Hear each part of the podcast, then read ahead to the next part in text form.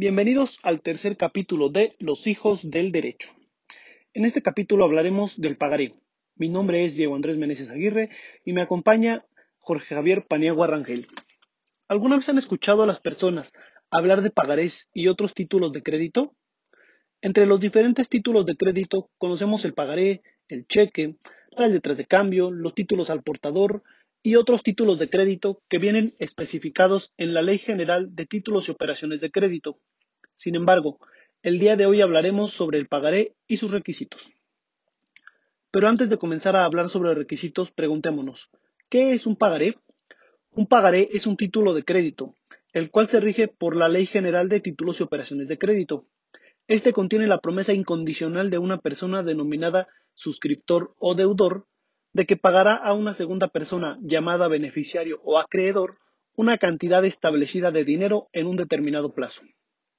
En el artículo 170, dentro del capítulo tercero de la Ley General de Títulos y Operaciones de Crédito, dice que el pagaré debe contener la mención de ser pagaré dentro del texto del documento. También debe incluir la promesa incondicional de pagar una cantidad determinada de dinero, el nombre de la persona, a quien se le pagará dicha cantidad, la época y el lugar de pago. También debe incluir la fecha y lugar donde se firme el documento. Y por último, la firma del suscriptor o de la persona que firme en su nombre.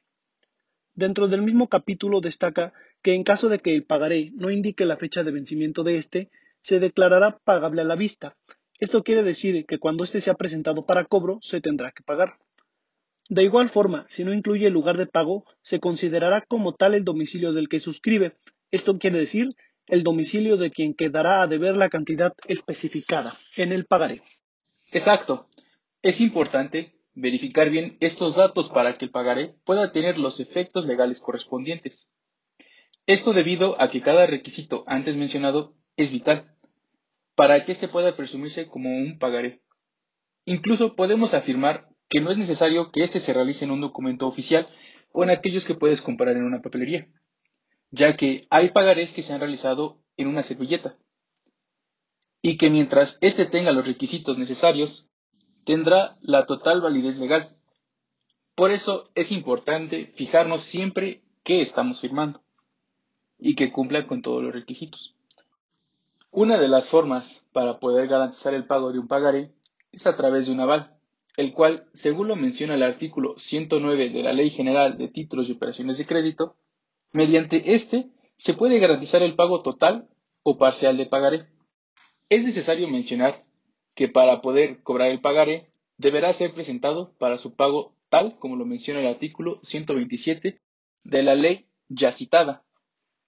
Si quieres conocer más acerca de este tema, tienes o conoces a alguien con un problema relacionado a un pagaré, contáctanos a través de nuestra página oficial bufete jurídico y consultoría política de hidalgo.com nuestras redes sociales y a través de nuestro correo electrónico, el cual es bjycph.outlook.com. A quienes nos escuchan, agradecemos el tiempo que toman para escucharnos.